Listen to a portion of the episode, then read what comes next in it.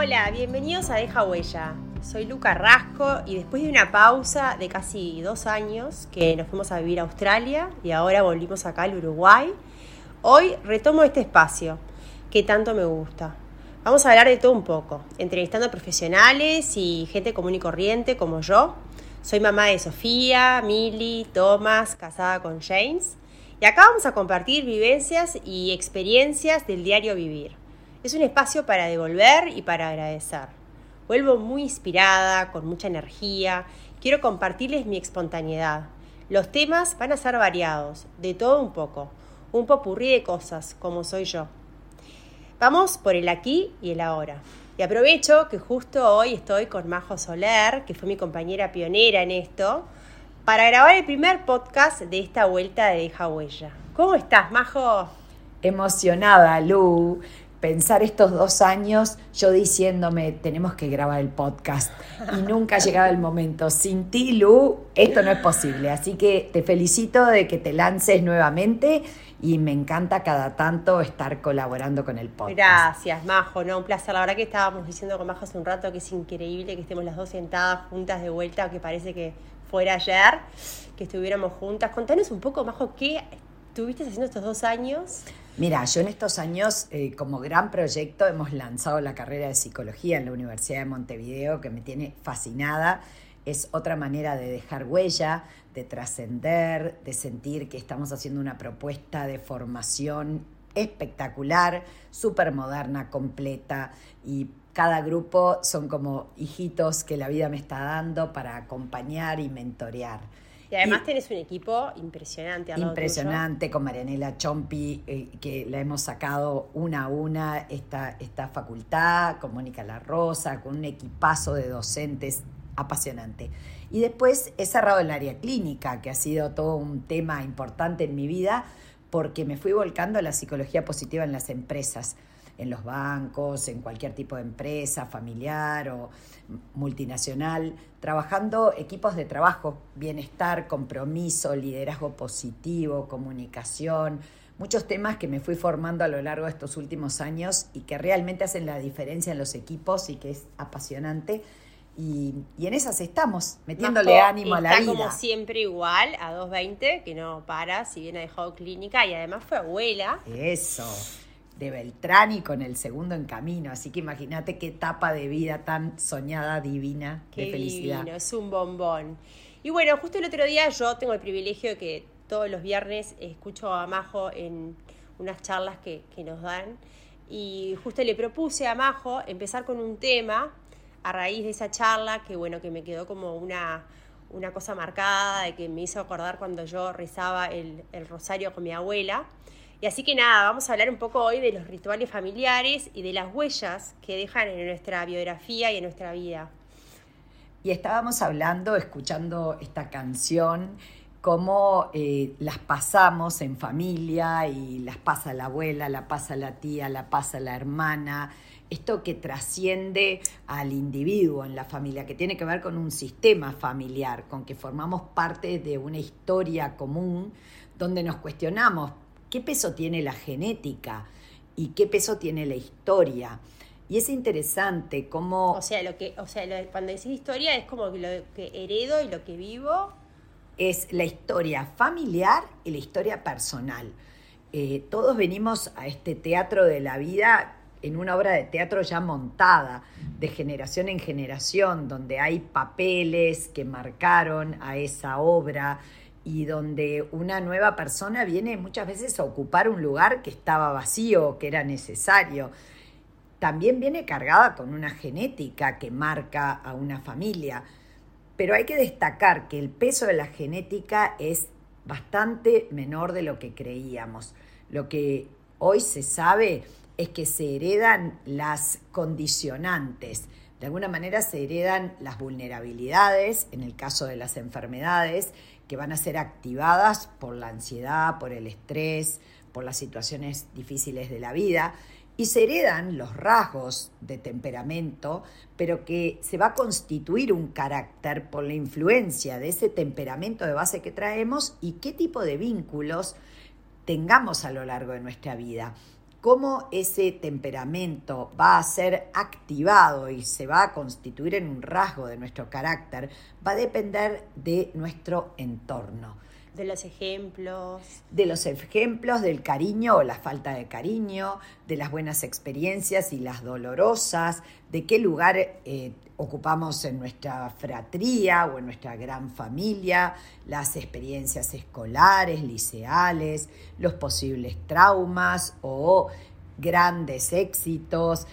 De cada uno de nosotros que vivamos va a ser que se active de ahí que los gemelos que tienen la misma genética terminan teniendo personalidades diferentes, que se van a parecer en algo, pero en otra cantidad de cosas no se van a parecer en absoluto. Sí, pasa, pasa con los hijos común que uno dice, los educo igual, les doy todo lo mismo, los gemelos también, imagínate, o sea, realmente somos únicos y y cada uno depende cómo también lo interprete y cómo lo interiorice, ¿verdad? De cada experiencia nos vamos escribiendo una historia personal. García Márquez decía que no es tanto la vida vivida, sino la vida recordada. De aquello que yo viví, ¿qué recuerdo? ¿Qué marcó mi vida? ¿Qué fue lo que quedó ahí dejando estas huellas que me hacen ser quien soy? Y ahí también entra el tema de la resiliencia. Por supuesto, porque el resiliente es aquel que le tocó sufrir muchísimo, pero se fortaleció. Y ahí vemos, entonces no es tanto el peso de lo que vivimos, sino de cómo lo decodificamos. También viendo de que los resilientes tienen ciertas características esa rebeldía sana del no van a poder conmigo, yo de esta voy a salir, eh, que nos hace acordar a más de una persona mientras escuchamos esto. Y, y después también el peso fundamental en la resiliencia de esos adultos significativos que creyeron en nosotros, que no siempre fueron papá y mamá, muchas veces fue un maestro, una abuela, la mamá de una amiga, esas personas que marcaron mi vida. Y que es lindo que quien escucha el podcast diga, ¿quién marcó mi vida? Y hasta yo los invito a hacer como un homenaje a esas personas que marcaron mi vida. Está bueno siempre ir atrás y siempre hay, yo digo, uno va atrás y piensa y tiene como esos recuerdos de, ay, bueno, la mamá de mi amiga, que te la traes al presente y te recordás lo lindo que tenías de experiencia en la casa de tu amiga, o bueno, mismo en tu casa, cosas que tus padres hacían y que al día de hoy al ser padre decís, ay, yo me acuerdo cuando mamá eh, hacía esto, papá hacía lo otro, ir al campo en la camioneta eh, vieja, eh, como esos recuerdos que, que, hacen buenos, que, seas quien sos. Que hacen que seas quien sos y que también está bueno poder transmitirlo de familia en familia, ¿no? Por eso son tan importantes y yo le invito a la audiencia a generar rituales Generar un ritual tiene que ver con esa conducta repetitiva, secuencial, que uno la hace sin darse cuenta. Los domingos comemos pizza con coca y una película. Eso es un ritual. Eh, la semana pasada, en una charla que di, una señora contó uno muy lindo, que vivían enfrente a la Rambla y le decía a sus hijas, paren y miren el atardecer, porque muchas personas no tienen el privilegio de mirar un atardecer en el mar. Y que le había pasado que yendo hacia Punta del Este, al pasar por la loma de Punta Ballena, sintió que su hija le decía a una amiga, este es el momento en el que paramos a mirar el mar, porque muchas personas no tienen el privilegio de mirar un atardecer en el mar. Imagínense qué emocionante para esa mamá que había ritualizado el momento del atardecer frente al mar en un vínculo de madre e hija detenidas frente al asombro de la naturaleza, que era trascendido en un comentario que esa hija le hacía a su amiga. De eso se tratan los rituales, son esas experiencias pequeñas, pero que tienen que ver con nuestra identidad, con que con mi papá o mi tío o mi abuelo hacíamos esto o lo otro y había un vínculo de amor y cariño que hacía que eso, que era pequeño, se volvía grande. Ahora justo te estoy escuchando y es como, eh, como el anclaje, ¿no? De esas vivencias de, bueno, no sé, entras a una casa llena de jazmines y el olor de jazmines te hace acordar a Navidad. O sea, ¿qué también importancia tienen los sentidos acá, ¿no? Son Del olfato, de la vista eh, eh, todas esas cosas que son, o sea, que están como impregnadas en nosotros y pegan y bueno, Sí. después florecen en, en recuerdos, en historias y en, en vivencias. Es muy importante entender esta palabra, anclaje. En el cerebro las experiencias se anclan a través de percepciones. Quien haya tenido un choque no puede sentir un frenazo de un auto sin ir instantáneamente al momento de su propio choque, porque ese frenazo le trae ese trauma de ese choque. Pero también tenemos anclajes positivos, esa canción que bailamos enamorados o esa canción que escuchábamos en una camioneta en un viaje, quién sabe por dónde, o ese perfume de esa persona en especial. O esa comida, O los esa comida, los- o lo- la pasta, o sí, la, bueno, la milanesa, todo lo que sea, pero todos esos recuerdos de... esos recuerdos maravillosos que hacen a nuestra biografía, que constituye nuestra identidad, nuestra identidad personal, pero también nuestra identidad de familia. Por eso de vuelta la canción, mi abuela lo tuvo Bailó, y lo lo- bailó, y mi tía, nosotros somos los Rodríguez sí, que hacen eh, los que seamos. Pero yo te invito hoy a que tú que estás escuchando este podcast puedas mandárselo a alguien diciéndole, te me viniste tú a la memoria, tú que estuviste en mi infancia, en mi adolescencia, en aquel momento, y que pusiste una gotita para que yo sea quien soy. Queda clarísimo, Majo, como los recuerdos están grabados en nuestra memoria, con las emociones. Sí, tal cual. Eh, recordemos que la emoción que más graba es el amor. Y ese amor que tiene que ver con el estar. A mí me gusta decir que familia sobre todo es conjugar el verbo estar.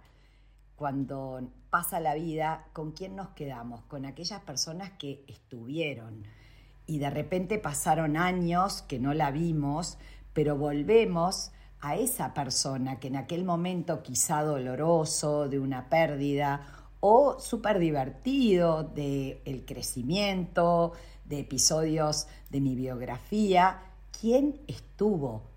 A ese que estuvo es al que volvemos. Y esto nos tiene que llevar a cuestionarnos. Yo soy una persona que está, estar, que es estar pendiente. Y a veces en los detalles, ¿no? Porque, por ejemplo, no sé, el del súper, que va siempre ves al mismo cajero, que un día te cuenta que el hijo está enfermo. A mí a veces me gusta acordarme de eso y ir y preguntarle, ¿y cómo está tu hijo? Y quedan como, uy, se acordó de mi hijo. Y un comentario que te hizo, bueno, eh, ese ejemplo como otros, pero el, el, el detalle de tener esa atención de preguntar que a uno no le cuesta nada acerca del otro. Tal cual. Preguntémonos, ¿soy una persona de estar? ¿Una persona que es capaz de seguir un tema a alguien? De preocuparse, que es ocuparse previamente, anticiparse a una necesidad, que sabe querer estando como el otro necesita que estemos, entendiendo que las diferentes personas tenemos modos diferentes de amar y necesidades diferentes, que para una persona es una palabra, para la otra es hacerle un favor, resolverle un pequeño tema de la cotidianidad, la capacidad de tener un detalle pequeño de cariño, de pensé en ti, sé en lo que estás, me anticipo a esa necesidad. Y estas son las personas que marcan las biografías de otras personas sin darse cuenta muchísimas veces. Por eso invito en este podcast a tener ese detalle de poderle comentar a alguien, quizá ahora frenando con un mensajito, me estuve acordando de ti, de cómo en aquella oportunidad estuviste en mi vida. Qué lindo, me encanta, me encanta, me encanta que el primer podcast empecemos así porque todo esto viene lo es a dejar huella, ¿no? Nosotros dejamos huella, la gente deja huella en nosotros y de esto se va a tratar eh, todo este espacio. Gracias, Majo. La verdad que divino grabar juntas. Gracias, este Lu, por volver a confiar en mí. Y bueno, los espero pronto en el próximo podcast.